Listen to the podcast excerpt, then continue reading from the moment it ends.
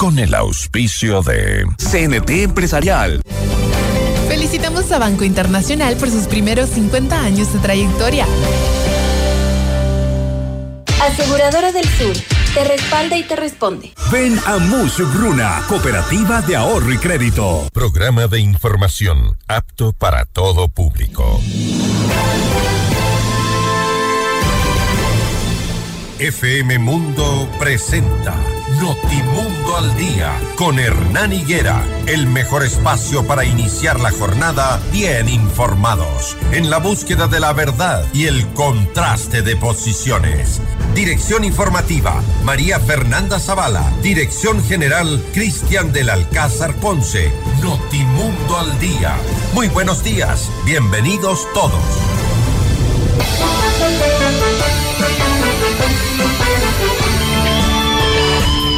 Bienvenidos todos, amables oyentes. Muy buenos días en esta jornada de 15 de febrero de 2024. Soy Hernán Higuera y ya estoy nuevamente junto a ustedes eh, recobrando la mm, normalidad después de un periodo de descanso que me he tomado, de un viaje que tenía que hacer, pero que ya estoy de nuevo junto a ustedes para mantenerlos siempre bien informados, buscando la verdad y el contraste de posiciones. Los he extrañado mucho, gracias a ustedes también por sus mensajes, por sus preocupaciones, por preguntarme cuándo regreso, pues ya estoy aquí de nuevo junto a ustedes para entregarles todas las noticias. Gracias por acompañarnos desde muy temprano a través de 98.1 y www.fmmundo.com. Agradecer también a mi compañero Fausto Yepes, al equipo de producción de Notimundo por eh, reemplazarme durante todo este tiempo y por eh, ponerle siempre todas las ganas al noticiero, al mejor noticiero radial de la mañana. Gracias. Acompañamos a muchísimas personas, a sus trabajos, a sus negocios, a sus escuelas, a sus colegios, nos escuchan en los buses, en eh, todas partes, en todas las provincias. Por eso nuestro compromiso de seguir siempre manteniéndolos bien informados. No se olviden, hoy es jueves, no es martes, es jueves y no circulan en Quito los vehículos con sus placas terminadas en 7 y 8 desde las 6 de la mañana hasta las 9 y 30 y de 16 horas a 20 horas. Es que muchos piensan que es martes y no, es jueves por la semana corta que tenemos después del feriado de carnaval. Espero que se hayan divertido mucho a propósito de aquello. Hoy vamos a abordar dos temas que mm, tienen polémica, que enfrentan la polémica y que es necesaria la opinión pública. Siempre la sabiduría del pueblo eh, se deberá escuchar y nosotros estamos, por supuesto, abiertos a las opiniones que ustedes nos brinden. Les decía, tenemos dos temas polémicos. Primero, eh, nuestro invitado Luis Cabrera, presidente de la conferencia episcopal, va a hablar sobre la eutanasia en Ecuador y por qué la Iglesia Católica se opone a aquello han emitido ayer un comunicado diciendo que esto no está bien, que la Corte Constitucional no hizo un buen fallo y que lo que se está es permitiendo que los médicos eh, quiten la vida a las personas, cuando lo contrario debería ser eh, que den y garanticen la vida. En ese tema vamos a, a, tener entonces al presidente de la conferencia episcopal, Luis Cabrera. También nos acompañará el abogado Ramiro García, docente universitario. Vamos a hablar de las reformas al COIF hay una metida de mano en la justicia disfrazada de reformas. Ayer ya la fiscalía lo advirtió a través de un comunicado. ¿Qué pretenden? ¿La impunidad? ¿Es lo que el país necesita en cuanto a reformas del Código Integral Penal en realidad? ¿Piensan pasarle al país reformas disimuladas para beneficiarse de la justicia que no llegó para ciertos casos de corrupción? Vamos a hablarlo con Ramiro García también y es importante su opinión. Recomuníquense con nosotros es importante que nos escriban al 098-999-9819. A nuestra audiencia en Cuenca la saludamos también. Notimundo al Día se retransmite por Radio Antena 190.5 FM y nos encuentran en todas nuestras redes sociales como arroba Notimundo mi cuenta personal arroba Higuera Hernán.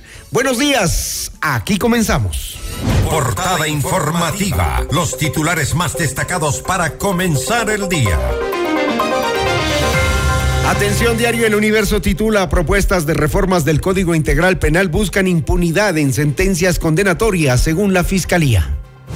El portal Primicias, Ecuador y Colombia tratan repatriaciones voluntarias de presos. Para la Iglesia Católica el fallo de la eutanasia en Ecuador es diabólico. Diario Expreso, jefe de antinarcóticos de la Casa Blanca, llega al Ecuador para reunirse con Daniel Novoa. El diario El Telégrafo Consulta Popular, el 21 de abril del 2024, los ecuatorianos irán a las urnas. El Comité de Inteligencia del Congreso de Estados Unidos alerta sobre una amenaza grave de seguridad nacional, según diario El País de España. CNN en español continúa la violencia en las cárceles de Colombia, dos guardias muertos y cinco atentados, según el gobierno.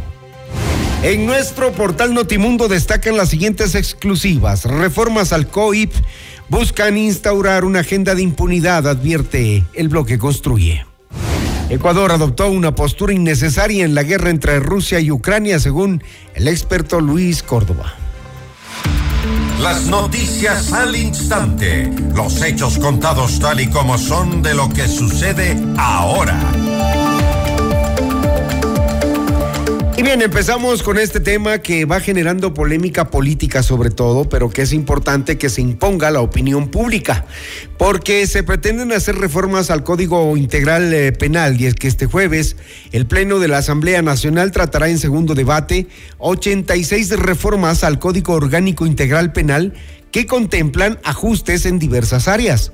Sin embargo, la Fiscalía General del Estado denunció que dichos cambios al COIP estarían abriendo la posibilidad a que todo delincuente con sentencia condenatoria ejecutoriada sea puesto en libertad.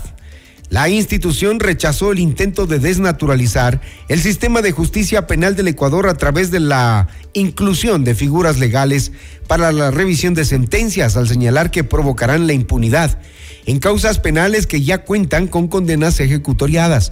Mediante un comunicado, la institución expresó además su preocupación por el recurso de revisión que se plantea pueda aplicarse si la Corte Interamericana de Derechos Humanos o comités de derechos humanos de las Naciones Unidas, en calidad de entidades internacionales, identifican violaciones o errores en el debido proceso.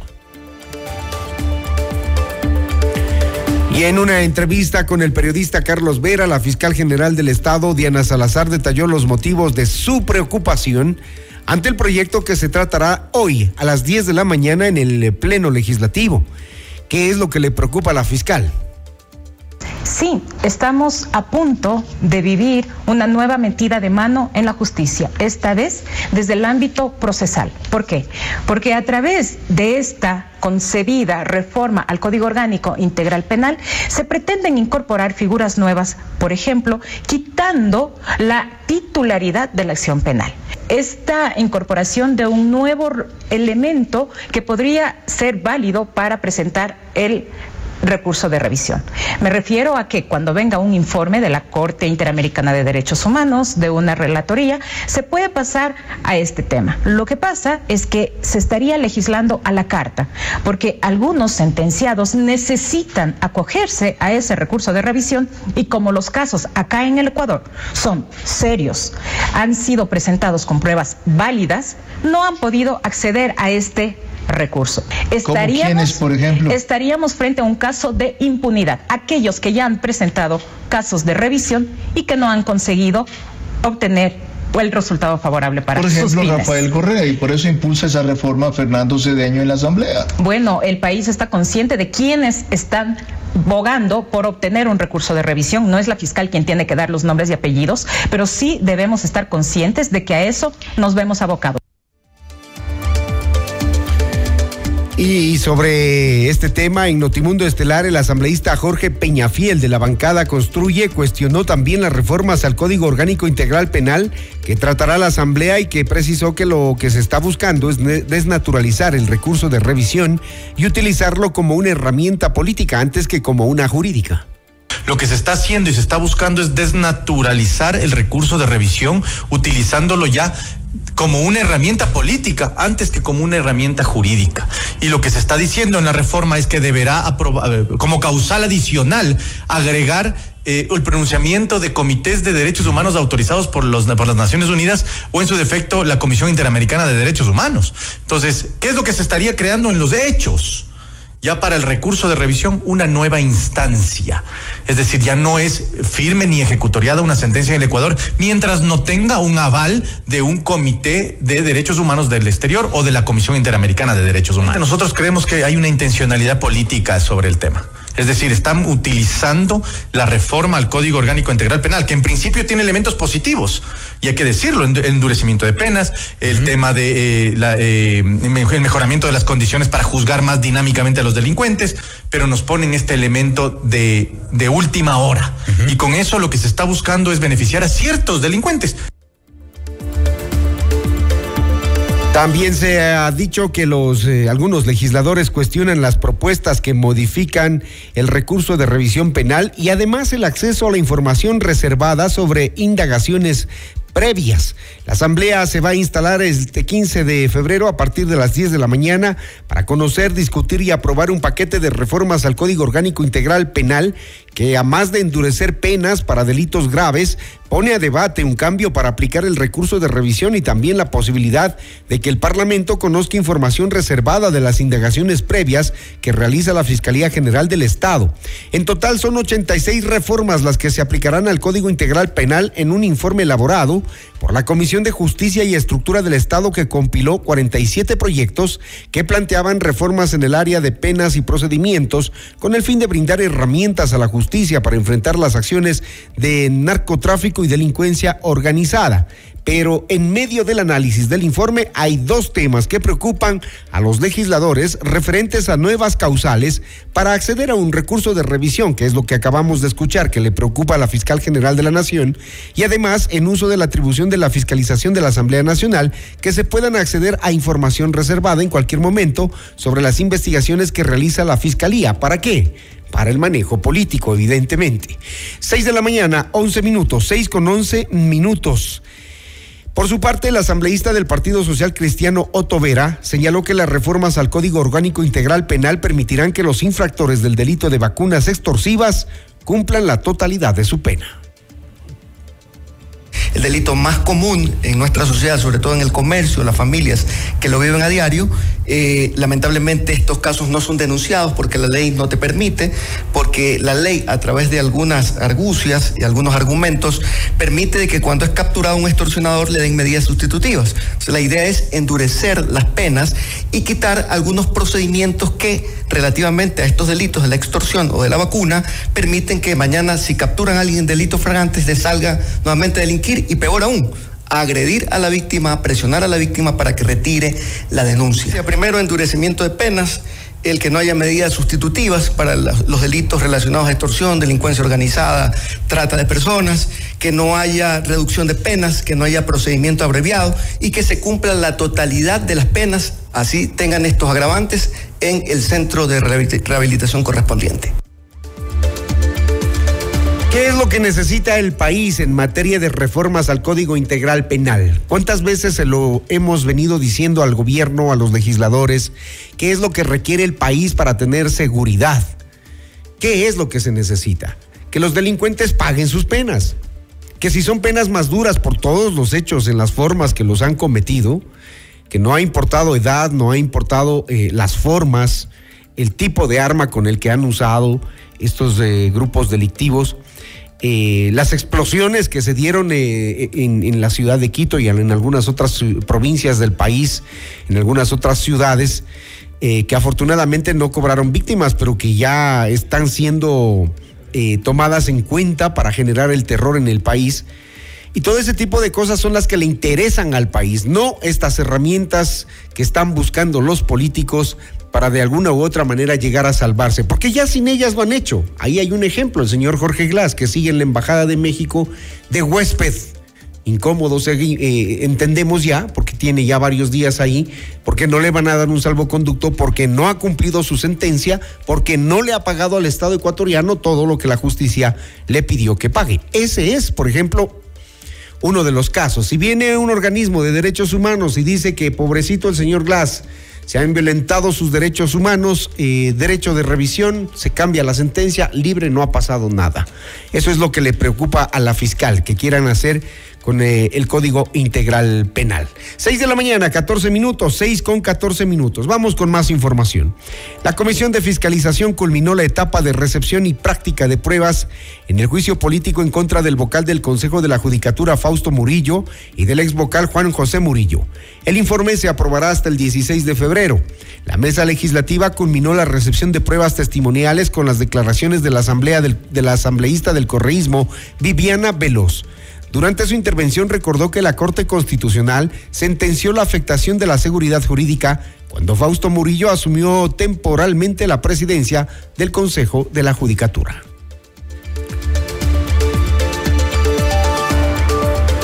El Pleno del Consejo Nacional Electoral aprobó el calendario electoral para la consulta popular y referéndum constitucional, tras los dictámenes de la Corte Constitucional que dieron paso a 11 preguntas propuestas por el presidente Daniel Novoa. Las votaciones se realizarán el domingo 21 de abril del 2024.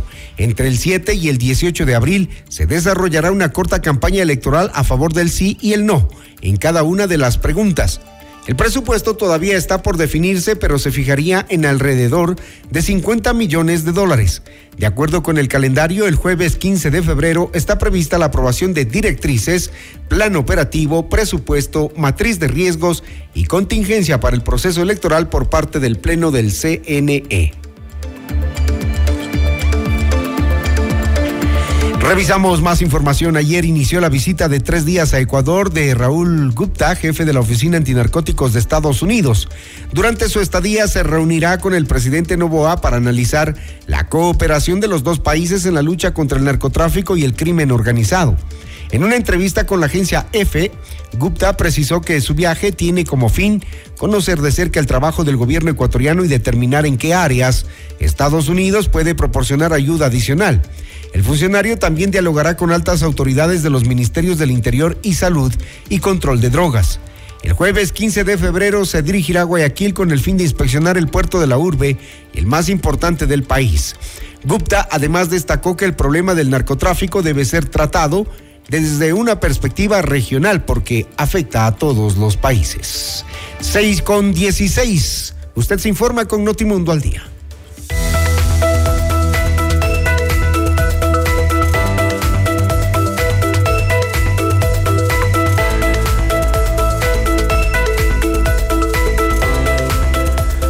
Lo que necesitas lo puedes lograr con los créditos de Mushuk Runa a nivel nacional. Crédito para tu negocio, tu nuevo vehículo, compra de productos emprendimientos, estudios, tu casa o lo que necesites. Estamos en todo el Ecuador. Adquiere el libro del abogado Luis Alfonso Chango en todas las agencias de Mushuk Runa o a domicilio. Comunícate al 098536 6772. Banco Internacional llegó a sus 50 años con más experiencia y llenos de curiosidad, con historia y visión hacia el futuro. Llegan con ambición y coraje llenos de sueños. 50 años Banco Internacional, queremos ser más.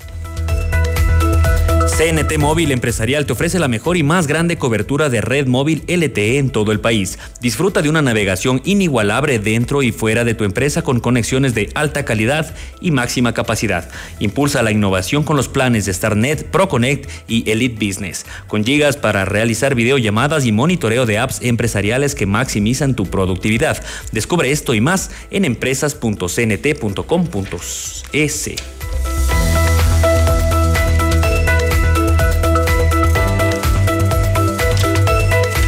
La inseguridad no es bienvenida en tu hogar. Respáldalo en todo momento. Te brindamos coberturas completas por robo, incendios, inundaciones, desastres naturales y mucho más. Cotiza con nosotros en www.aseguradoradelsur.com. Aseguradora del Sur te respalda y te responde.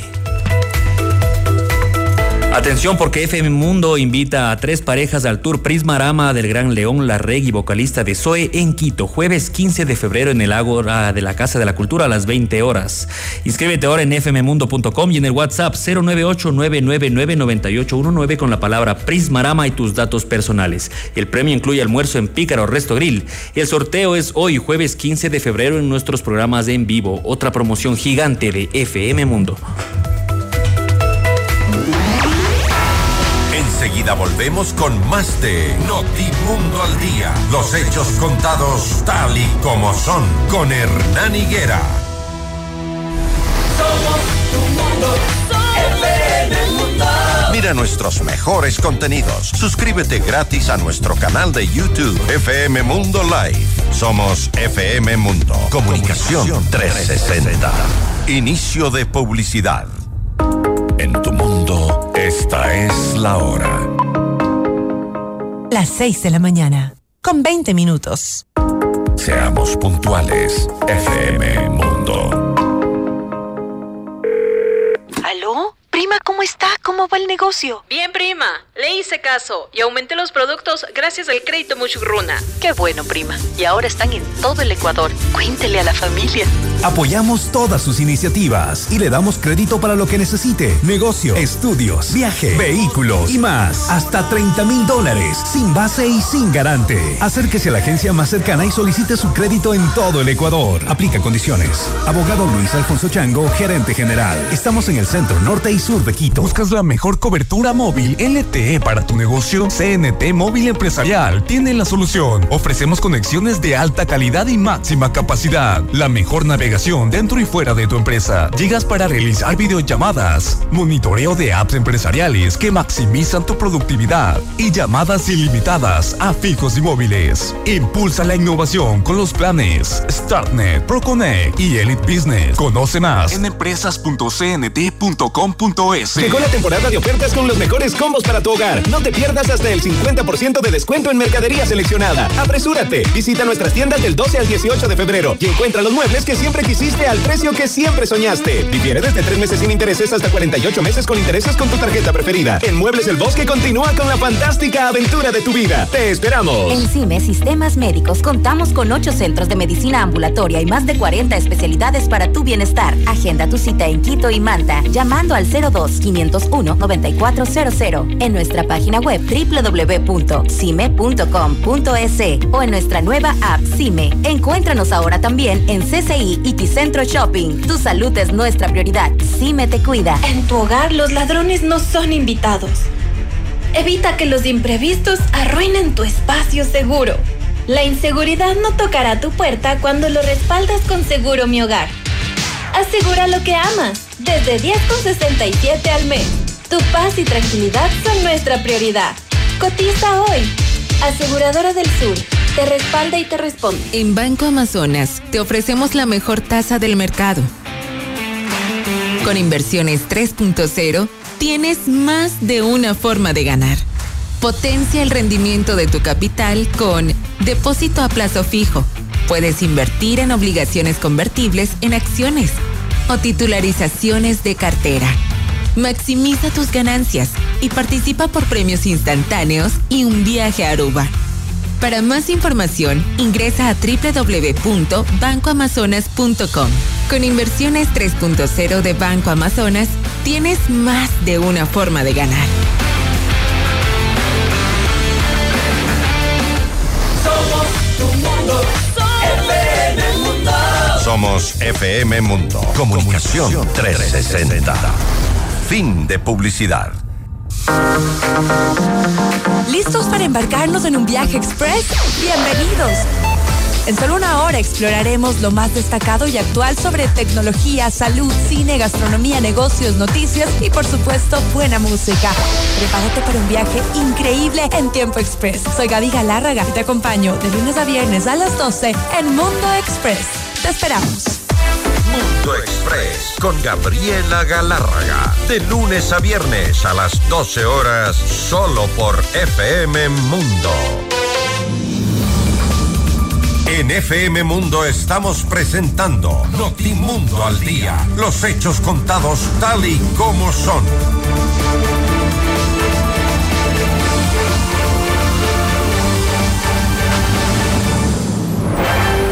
Entrevista al Día con Hernán Higuera. Las 6 de la mañana, 23 minutos. Les decía que uno de los eh, temas que han generado un poco de controversia es precisamente el de la eutanasia, que se mm, eh, motivó ayer por el eh, comunicado que emitió la Conferencia Episcopal Ecuatoriana en el que hace conocer su rechazo al fallo de la Corte Constitucional que mm, despenaliza la eutanasia en Ecuador. Mediante este comunicado, la Iglesia Católica indica que es diabólico querer defender la vida dando a un homicidio un marco de legalidad. Para eso hemos invitado a Monseñor Luis Cabrera, presidente de la Conferencia Episcopal Ecuatoriana. ¿Cómo le va, Monseñor? Buenos días. ¿Me escucha Muy bien? Buenos días, muchísimas gracias por su gentil invitación. Y Bueno. estamos para poder conversar sobre este tema, como muy bien ha dicho usted, complejo, delicado, controvertido. Un tema pues que creo que es importante afrontarlo desde distintos puntos de vista, no solo jurídico, sino también ético, espiritual, en fin, una serie de, de, de elementos que confluyen para tener una visión más, más amplia, más detallada de esta situación que lo sabemos está entre nosotros. Usar el término diabólico, ¿qué significa cuando hemos visto eh, como ejemplo el, eh, el caso de la ciudadana Paola Roldán, que fue la que mm, eh, propuso esto a la Corte Constitucional cuando se la ha visto en el estado de salud en el que se encuentra, la forma en la que ella puede expresar y lo que está pidiendo es por su lado una muerte digna. Ustedes dicen que hacer eso sería diabólico. Bueno, hay que, hay que contextualizar, ¿no? porque si no la frase aparece como una bomba que se lanza y nada más. Aquí se trata de, primero, los derechos. Entonces se habla de derecho a la vida, que es el primero y fundamental de todos los demás derechos. Entonces, frente al derecho de la vida, hablar de un derecho a la muerte prácticamente es oponer, entrar en una contradicción. De hecho, la palabra diablo, diabólico, significa simplemente separación, confrontación. Entonces aquí hay como un derecho a la vida supuestamente confrontado con el derecho a la muerte, o el derecho a morir con dignidad, o póngale todos los calificativos. Entonces no hay que darle todo el peso o más allá de, de la connotación de la palabra diabólico. ¿no? Entonces, después entramos ya a estos temas que muy bien ha manifestado usted. ¿Cuál es la motivación por la que doña Paola pidió a la Corte Constitucional que tratara este tema, que tratara este tema? Lógicamente, cuando nosotros leemos la sentencia, porque hay que partir de la sentencia para poder comentar Claro también. que sí. Entonces tenemos nosotros más preguntas que respuestas. Entonces, por ejemplo, me permito decir algunas de ellas. En la sentencia se dice claramente que el médico no será sancionado, ¿no? según el artículo 144 del COIP, cuando una persona expresando su consentimiento, y aquí vienen los- las características, inequívoco, libre e informado, o a través de un representante solicite acceder a un procedimiento de eutanasia activa por el padecimiento de un intenso sufrimiento proveniente de una lesión corporal grave e irreversible de una enfermedad grave e incurable. Entonces, esa es la sentencia. Entonces, es a partir de ahí que tenemos que nosotros comentar. Entonces, por ejemplo, nosotros tenemos varias preguntas. Claro, dicen varias que es una preguntas. sentencia vaga. ¿Cuáles son las Entonces, preguntas? fíjese, entonces, por ejemplo, por ejemplo, usted ahí, usted, la- para mí las preguntas son estas. Una persona que padece un intenso sufrimiento puede expresar su consentimiento inequívoco, libre e informado. Fíjese una pregunta que hacemos, porque sabemos que así como el miedo puede bloquear la razón, ¿no? Puede bloquear. Por eso que fíjense el miedo, cuando hay miedo, un convenio, una decisión es considerada nula, porque el miedo puede bloquear. Entonces, el dolor intenso que sufre, que experimenta una persona, hace posible que sea una decisión, como dicen, equívoca, libre. Son preguntas. O sea- Luego viene el tema del representante. En, en ese caso, ¿Quién es el perdón, monseñor, monseñor, en ese caso usted dice que, por ejemplo, en el caso de Paola, ella podría estar actuando bajo el miedo. No miedo, el dolor. El dolor. Pero el sí. dolor es tan intenso. Fíjense que, claro, cuando uno ha experimentado un dolor intenso, no quizás como ella vive desde su enfermedad, pero hay otros dolores intensos que uno ha experimentado. Y cuando uno siente eso, pues su razón no, no, no está en la capacidad para tomar decisiones, fíjese. Eso sea, nos sucede a nosotros. Yo a veces pongo un ejemplo muy simple. Usted dice que ella estaría Quizás, por ejemplo, mermada si en su razón. golpea, de momento uno no, no, no piensa. Ese momento, pues, entonces el dolor puede, fíjese, es importante la palabra, puede, puede bloquear su capacidad de, para pensar y razonar. Por eso son preguntas que hacemos. Luego viene el tema de si no puede ella es representante. ¿Quién es el representante? ¿Es un familiar? ¿Es un médico? ¿Es el Estado? ¿Es una empresa de salud? ¿Quién? ¿Quién es el representante de esa persona? Luego también ahí, claro, lógicamente tendrá que ser la ley la que después determine qué son las lesiones graves y que son incurables, lesiones corporales. O también qué enfermedades son graves e incurables. Nos preguntamos nosotros en el comunicado, ¿serán las catastróficas? ¿Serán las personas con discapacidad genética o adquirida? ¿O los pacientes psiquiátricos? Pero son temas que están ahí. Pues, ¿quién determina la intensidad del sufrimiento? ¿Quién determina? El paciente, el médico, el Estado. Pues miren, digamos, son preguntas que la sentencia nos deja a nosotros, que lógicamente la ley tendrá que especificar. Entonces, por ahí va nuestro razonamiento. Y al final, fíjense, la pregunta de fondo, para mí la pregunta de fondo es, ¿cómo afrontar el problema de intenso sufrimiento provocado por una enfermedad o una lesión corporal? Y allí desde el punto de vista jurídico, ético y para los creyentes espiritual también. O sea, no es un tema eminentemente jurídico. Jurídicamente, pues ya la sentencia es muy clara, que despenaliza la acción del médico, que pone fin de la vida bajo esas dos condiciones que nosotros hemos señalado y que está ahí. En el caso de, en el caos, en el caso de Paula Roldán, el diagnóstico es claro, es irreversible, es esclerosis lateral amiotrófica, y ante eso es ella quien pide, y sus familiares, porque además es importante la opinión de sus familiares, de su esposo. Eh, ella es la que ha estado pidiendo una muerte digna. Así es, pero sin embargo, por ejemplo, si escuchamos las declaraciones últimas, y seguramente usted lo tiene como realidad, claro, una cosa es decir que ponga fin a su vida, pero otra cosa ya cuando entramos a un plano más ético, espiritual, otras razones más allá de lo jurídico. Por ejemplo, yo he escuchado ella dice que va a seguir luchando, o sea, a seguir viviendo, quizás pensando en otras personas que estén en situaciones parecidas.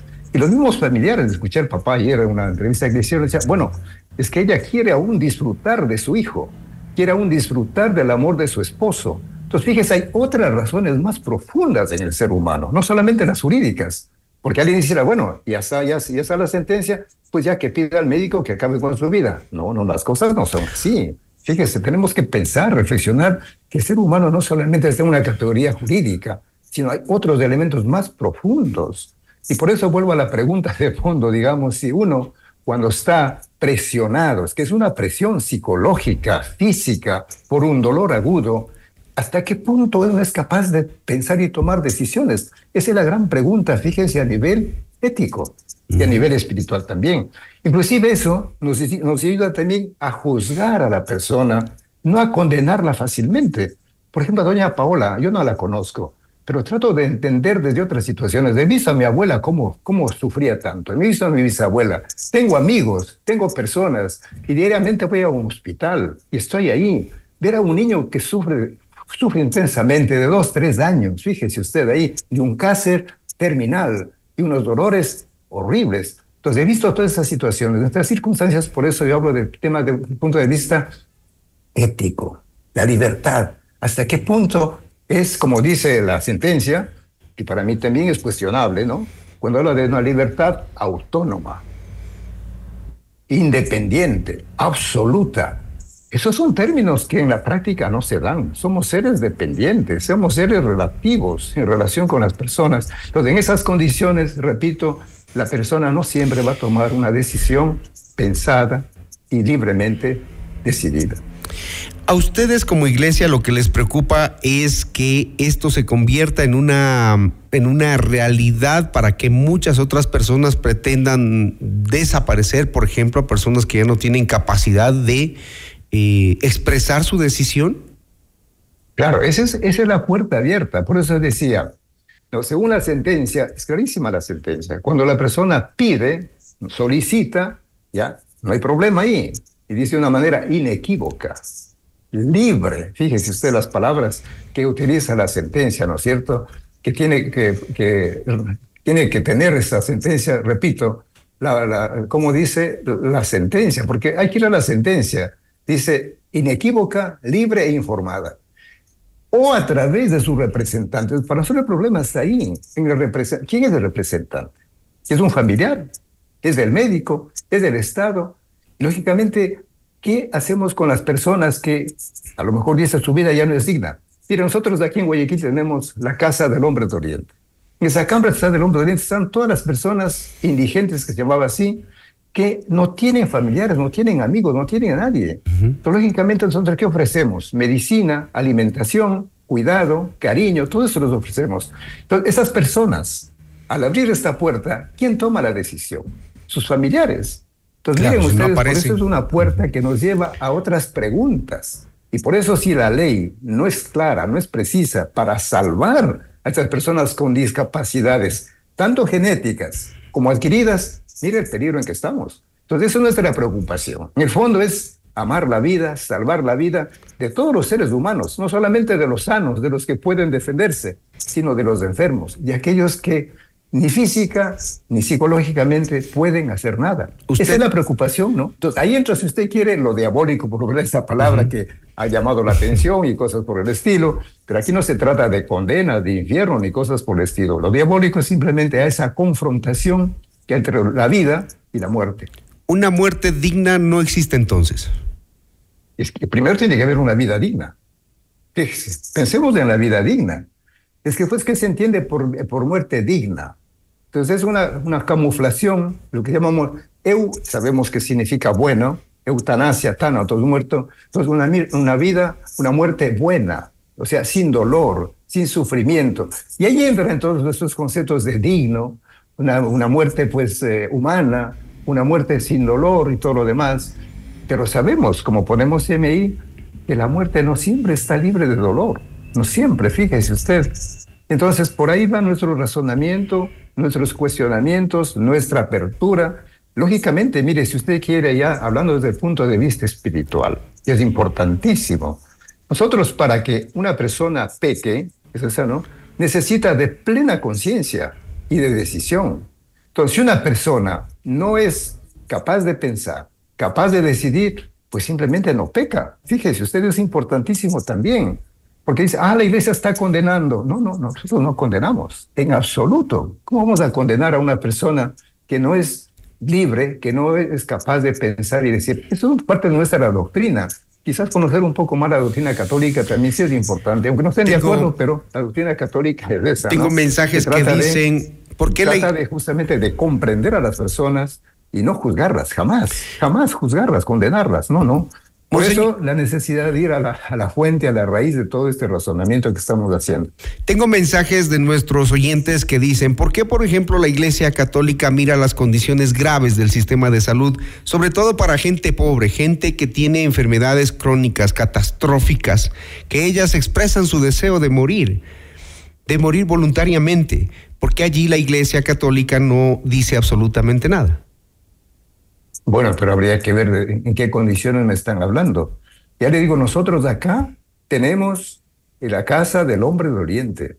En Quito se ha construido un hospital para esas personas que son descartadas por la sociedad, por la familia. Entonces la iglesia en Penipe es otro lugar que se está construyendo un hospital. O sea, no es que la iglesia está, ¿no? Lo que pasa es que nosotros estamos acompañando a esas personas. Hacemos un acompañamiento médico, un acompañamiento psicológico, un acompañamiento espiritual. Mire, si usted quiere, el caso emblemático de la Iglesia Católica es Madre Teresa de Calcuta, que fue a la India.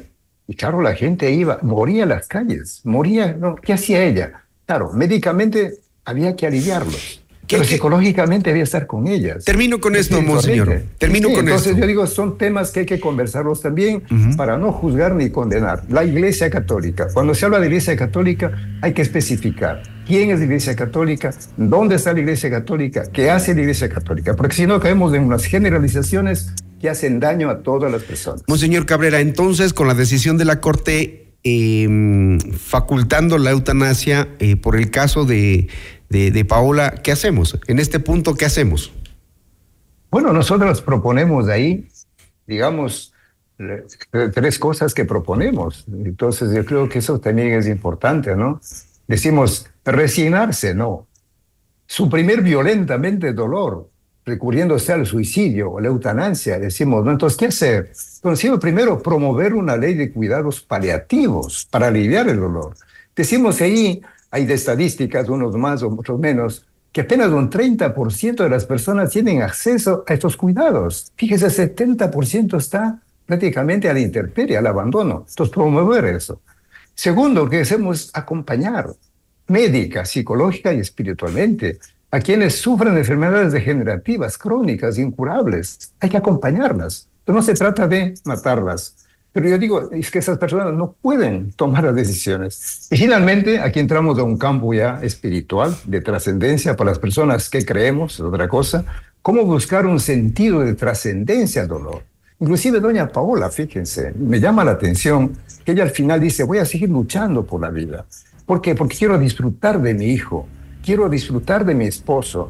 En fin, entonces hay, hay una fuerza interior más fuerte, más fuerte. Entonces, por eso yo digo, la solución no es así tan rápida. Lógicamente, vuelvo al, al inicio, es un tema delicado, complejo, controvertido, que hay que asentarse a conversar con mucha serenidad, objetividad, desde el punto de vista jurídico, médico, ético, espiritual, sociológico, económico, tantos, tantas aristas donde hay que mirar. Muy bien. Así es que eso, pues yo yo lo que termino esto invitando a las personas a que no tomemos posiciones extremas, polarizadas, como decimos, y que no cerremos simplemente a nuestras posiciones de antemano, sino estar abiertos y, entender, descubrir y juntos buscar pues un alivio a esas personas que tienen derecho primero a vivir con dignidad y lógicamente la muerte pues es parte de nuestra vida también. Monseñor Luis Cabrera, muchísimas gracias. Presidente de la Conferencia Episcopal Ecuatoriana, ahondando y profundizando, aclarando también el pronunciamiento emitido ayer a través de un comunicado en torno al fallo de la Corte Constitucional frente a la eutanasia. Gracias, eh, Monseñor Cabrera. Buen día. Muchísimas gracias a ustedes. Un abrazo. 6:40 minutos. Seguimos con más en Notimundo al Día. Día con Hernán Higuera, el mejor espacio para iniciar la jornada bien informados.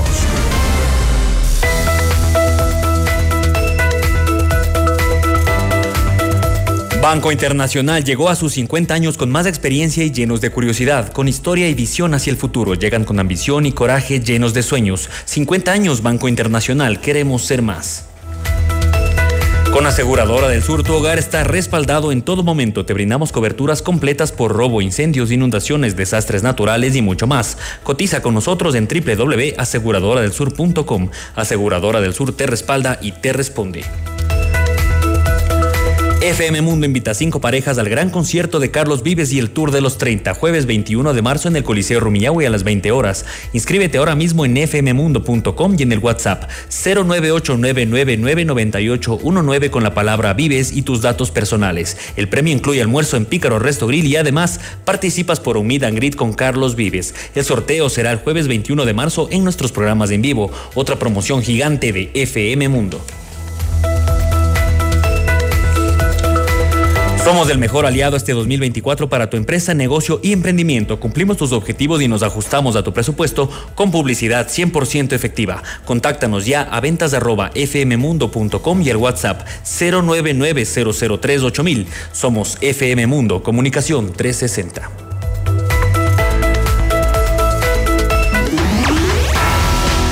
Enseguida volvemos con más de Notimundo al Día. Los hechos contados tal y como son con Hernán Higuera.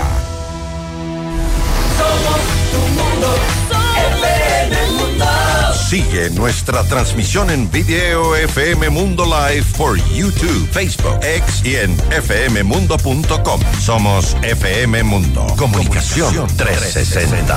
Inicio de publicidad. Con el auspicio de. Plan de medicación continua del Club Viveca. me Te Cuida, la red de medicina ambulatoria más completa de Ecuador. FM Mundo presenta Mundo Salud con el doctor Esteban Ortiz. Bienvenidos.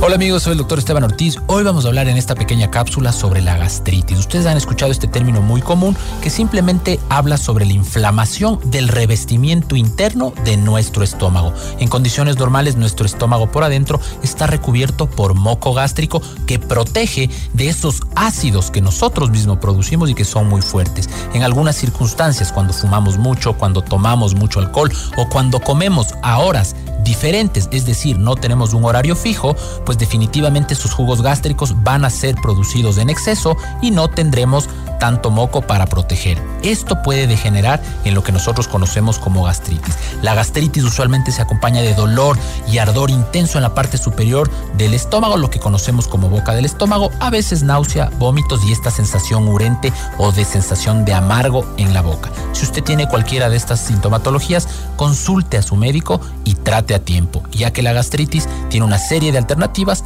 para disminuir el riesgo de que esta gastritis se complique. Hasta aquí Mundo Salud con el doctor Esteban Ortiz con el auspicio en de... CIME Sistemas Médicos contamos con ocho centros de medicina ambulatoria y más de 40 especialidades para tu bienestar. Agenda tu cita en Quito y Manta llamando al 02-501-9400 en nuestra página web www.cime.com.es o en nuestra nueva app CIME. Encuéntranos ahora también en CCI y Ticentro Shopping. Tu salud es nuestra prioridad. CIME te cuida. Recibir producto gratis en tus compras, eso es plan de medicación continua del Club Viveca. Aprovecha los beneficios en productos de hipertensión, diabetes, colesterol, salud mental, anticonceptivos y más. Recuerda, plan de medicación continua del Club Viveca. Afíliate gratis. Aplican restricciones. En la actualidad, la seguridad digital no es una opción, es una necesidad. ¿Estás listo para proteger tu empresa de manera efectiva? Presentamos Corporate Guard de CNT Empresarial, la solución líder en ciberseguridad. Una fortaleza digital que protege cada aspecto de tu empresa. Con nuestras soluciones, brindamos seguridad digital a todos los dispositivos, aplicaciones e información en la nube, garantizando la continuidad de tu negocio. Conoce más en empresas.cnt.com.es. En tu hogar los ladrones no son invitados. Evita que los imprevistos arruinen tu espacio seguro. La inseguridad no tocará tu puerta cuando lo respaldas con Seguro Mi Hogar. Asegura lo que amas, desde 10,67 al mes. Tu paz y tranquilidad son nuestra prioridad. Cotiza hoy. Aseguradora del Sur, te respalda y te responde. Somos tu mundo, FM Mundo. Somos FM Mundo. Comunicación 360. Fin de publicidad. Ya está en FM Mundo, Minuto Forbes, con Cristian del Alcázar Ponce. El mundo de los negocios y las finanzas, bajo la lupa de la reconocida revista internacional. Un espacio de información, datos y actualidad empresarial. Minuto Forbes, escúchelo de lunes a domingo a lo largo de la programación estelar de FM Mundo. Hola, soy Francisco Rocha. La verdad, objetividad y rigor periodístico lo planteamos con los protagonistas de los hechos en Decisiones. Les espero este viernes a las 8 de la mañana por FM Mundo 98.1 Quito y FM Mundo Live. Decisiones. Esta temporada con Francisco Rocha. Un diálogo frontal para entender los acontecimientos coyunturales del Ecuador y el mundo de una manera directa y a fondo. Invitamos a escuchar nuestro siguiente programa. Siete horas. Hola Mundo. Con Rodrigo Proaño y Valeria Mena.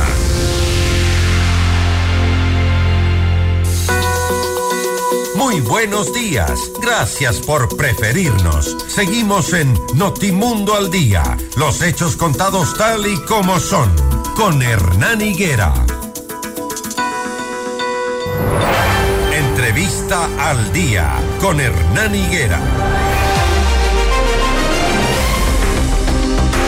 Al doctor eh, Ramiro García le doy la bienvenida, abogado y docente universitario. Vamos a abordar de esto que será noticia el día de hoy, precisamente porque en la Asamblea se empezará el debate sobre mm, estas eh, reformas al Código Orgánico Integral Penal, que además de endurecer penas para delitos graves, pone en debate un cambio para aplicar el recurso de revisión y también la posibilidad de que la Asamblea conozca información reservada de las indagaciones previas que realiza la Fiscalía General del Estado, algo que por supuesto ha sido ya rechazado por parte de la Fiscal General de la Nación.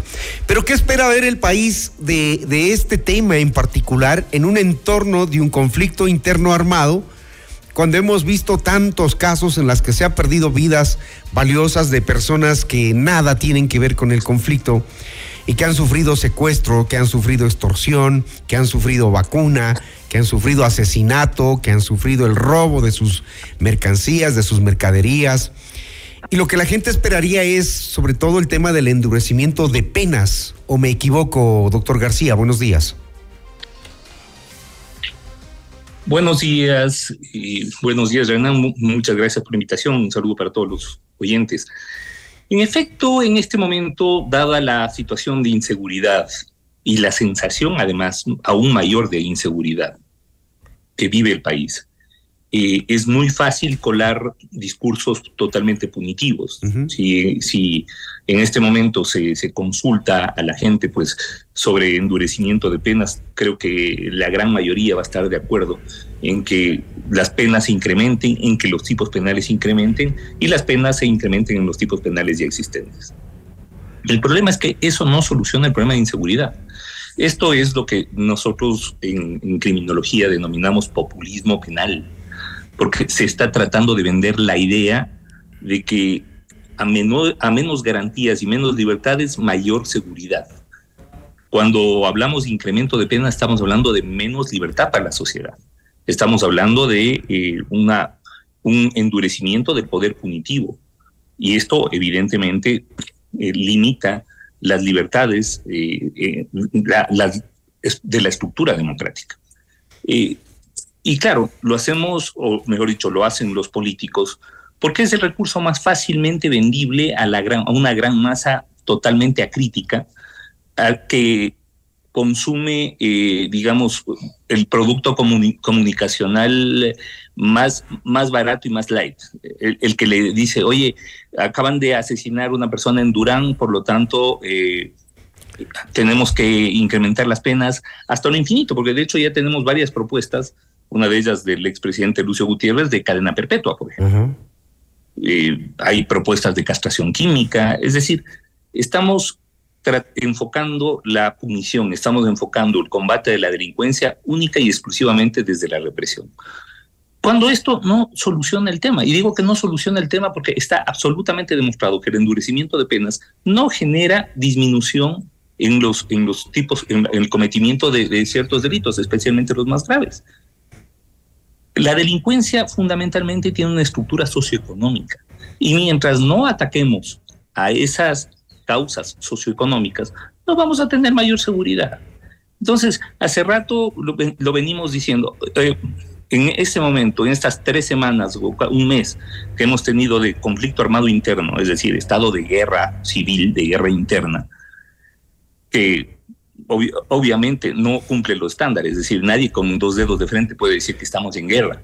Basta salir a la calle y ver que, no estamos en guerra. Tenemos un problema de inseguridad, sí, por supuesto, pero no estamos en guerra. Entonces, para atacar esta, esta, estructura socioeconómica, para atacar a esta estructura socioeconómica delincuencial, entonces, ¿qué reformas deberían estar? Paralelamente a la represión, hemos visto que en este mes, con la salida de policías y militares de las calles, se han reducido los índices de violencia, pero esta es una reducción momentánea. Claro. No podemos comparar los, eh, las tasas de, violencia y de muertes violentas, por ejemplo, de un año con las tasas de muertes violentas de una semana. Entonces, claro, se ha reducido momentáneamente porque obviamente los grupos delincuenciales pues tienen miedo a la represión de la que van a ser objeto. Pero no se puede mantener militarizado permanentemente a la sociedad. Esto sería terrible incluso desde perspectivas democráticas. El problema es que cuando los militares y los policías vuelvan a los cuarteles, vamos a volver a tener los brotes de violencia e inseguridad que teníamos antes del conflicto armado interno, de que se decrete el conflicto armado interno. Y, y obviamente, pues esto es, esto es grave. ¿Por qué? Porque resulta que a la represión no se le ha unido políticas sociales, mientras no existe inversión social. Porque, a ver, creo que para todos estamos claros que a lo que al, estereotipo que hemos construido como el peligroso, estamos hablando de quién. Primero, joven. Gente de entre 16 y 25 años. Segundo, de pobre, del segmento socioeconómico más subalterno. Tercero, sin ocupación laboral y sin eh, lugar, sin, sin formación universitaria. Entonces, claro, mientras tengamos ese segmento que no puede acceder a condiciones de vida dignas, los grupos de criminalidad organizada van a continuar pescando de ahí sus nuevos soldados. Y además la lista de espera es enorme. Bueno, pero... tenemos información de, de, la, de, la propia, de la propia policía.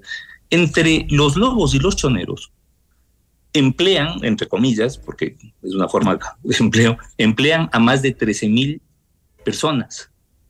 Cuando el grupo empresarial más grande del Ecuador, me refiero al grupo La Favorita, el, grupo, el grupo Supermaxi, emplea a 10 mil.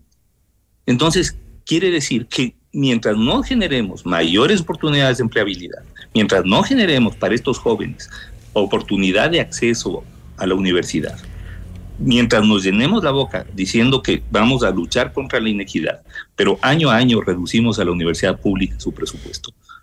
esto, no, esto no avanza. Pero, pero eso, eso, eso lo tendrán que analizar en otro tipo de, proyectos de ley, porque en lo que van a, abordar hoy en la Asamblea, seguramente lo tomarán en los discursos, seguramente lo vamos a escuchar, pero no se ataca a las estructuras socio, socioeconómicas de estos grupos delictivos. Nada en que, absoluto. Nada que ver. Nada que ver el proyecto de reforma al COIP en general es ultra punitivista y lo único que hace es agregar penas, agregar tipos penales, crear, se crea un tipo penal como el feminicidio, donde se, se pena por omisión a los funcionarios que no hubieran prestado su, su ayuda preventivamente a, a las mujeres en casos de violencia se endurecen los, las penas para los tipos penales ya existentes y además de pasito se van creando se va creando una causal de revisión a la carta y a la medida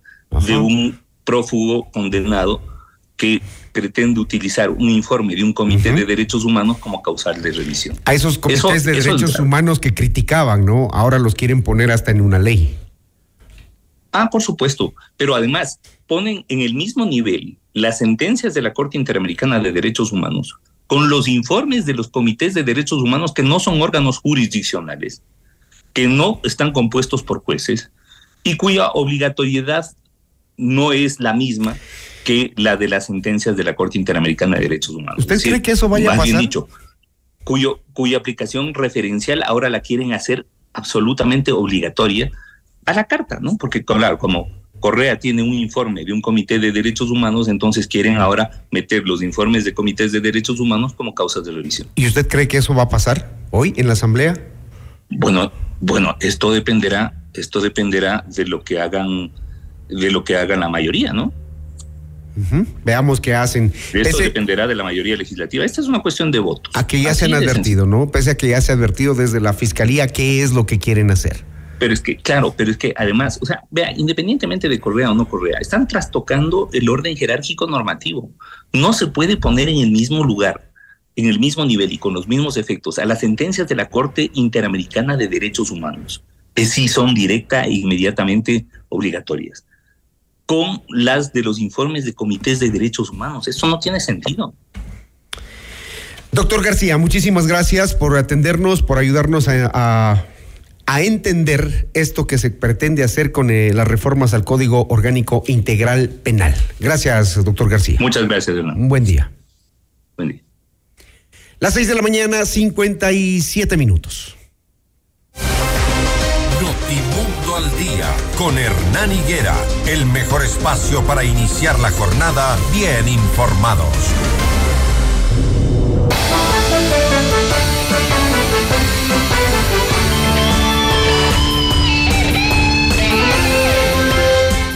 Sobre el cierre del informativo, noticias internacionales, la Oficina de Comunicaciones del Instituto Nacional Penitenciario y Carcelario de Colombia revela que la violencia que afecta a las cárceles de ese país ha dejado este año dos guardias asesinados y cinco atentados contra personal del sistema.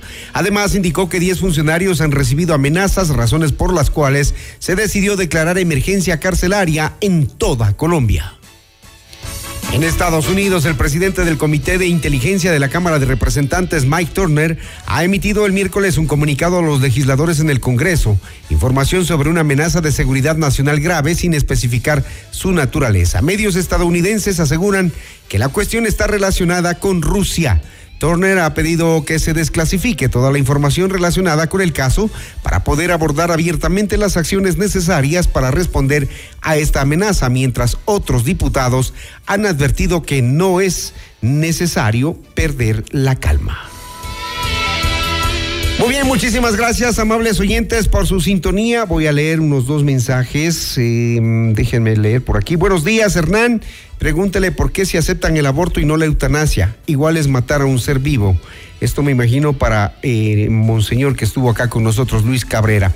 Resignarse a morir bajo un dolor intenso que ni la morfina puede detener, eso es ridículo. Gracias, este es otro mensaje. Muy fácil opinar cuando él, cuando él está sano, cuando puede caminar y respirar. La iglesia opina de todo y vive la mitad de lo que vive el resto. ¿Por qué debe hacer solo, por qué debe haber dolor? Dios no quiere que sus hijos sufran, o sea, el pecado da enfermedades, no tienen opinión de tipo legal, no son entidades judiciales. Estos son los criterios frente a la entrevista con Monseñor Luis Cabrera en torno al tema de la eutanasia. Gracias a ustedes por participar siempre, por interactuar. Que tengan un excelente viernes. Jueves. Para mí jueves, jueves, jueves el, el día de hoy. Que tengan un excelente jueves 15 de febrero, amables oyentes. Mañana, semana corta, es viernes. Eh, estaremos con ustedes a las seis en punto.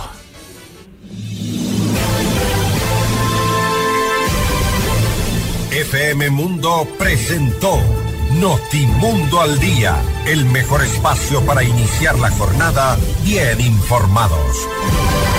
Conducción, Hernán Higuera. Ingeniería de sonido, Andrés Castro Saavedra. Dirección de arte, Laili Quinteros. Coordinación y redacción, José Martín Muñoz. Dirección informativa, María Fernanda Zavala. Dirección general, Cristian del Alcázar Ponce. Con el auspicio de CNT Empresarial. Felicitamos a Banco Internacional por sus primeros 50 años de trayectoria. Aseguradora del Sur, te respalda y te responde. Ven a Mush Bruna, Cooperativa de Ahorro y Crédito.